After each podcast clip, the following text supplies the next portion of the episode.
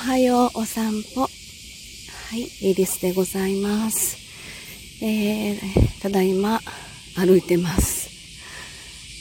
えー、今朝はちょっと7時過ぎですので、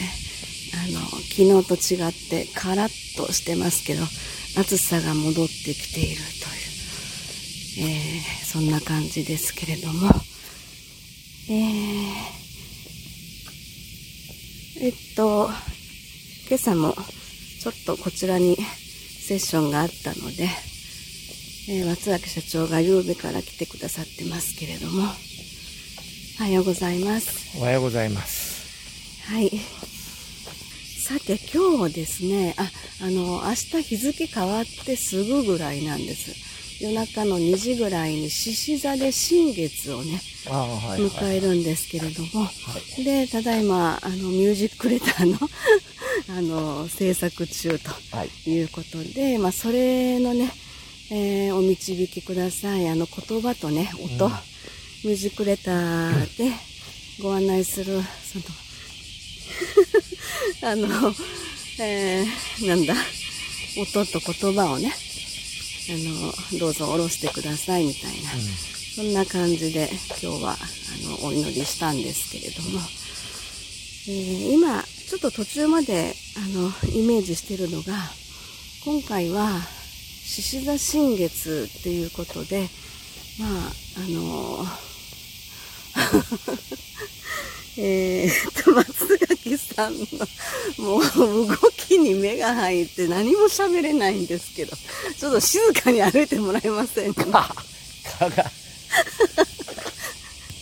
はい、私も今、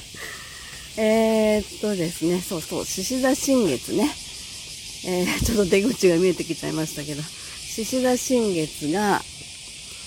の、今回ちょっと考えてるイメージが、大地の響きという言葉でね、うん、ちょっとイメージをしてるんですけども、はい、えー、やっぱりその、なんだろうな、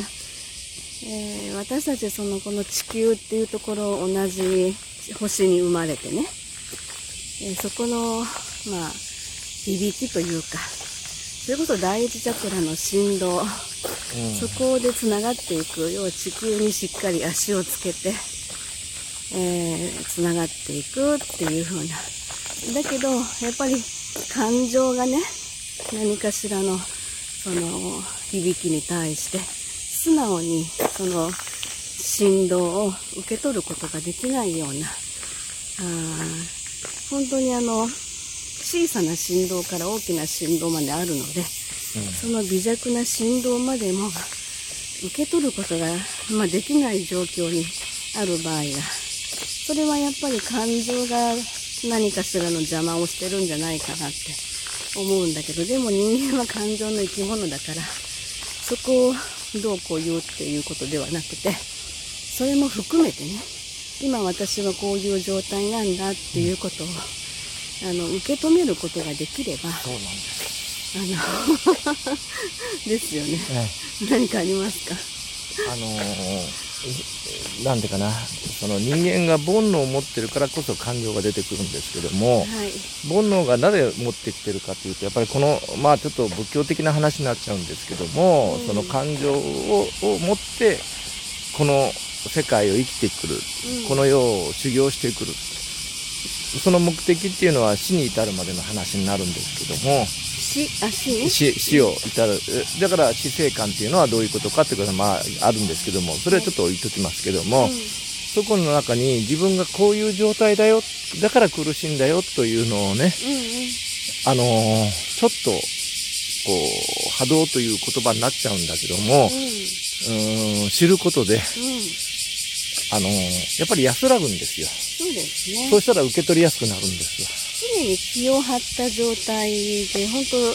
辛くなっちゃうから、うん、そこら辺を一旦それを受け止めちゃえば、うんまあ、受け止めるって簡単に言うのもね、うん、これまた難しいかもしれない。だから、自分にとって正しいか正しくないかという、あの、判定をしちゃうことによって、はい、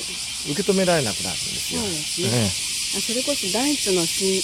きだから、上も下もなくって、はい、その上下をつけちゃうからなかなか難しくなっちゃうので、うん、まあだからね先ほど言われた通り人間って感情の動物ですから、はい、それは致し方ないんですけどもというストーリーがある。だからその理由は何？って言ったらこの世で修行してるという一つのカテゴリー修行がということがあるから、ただそのことを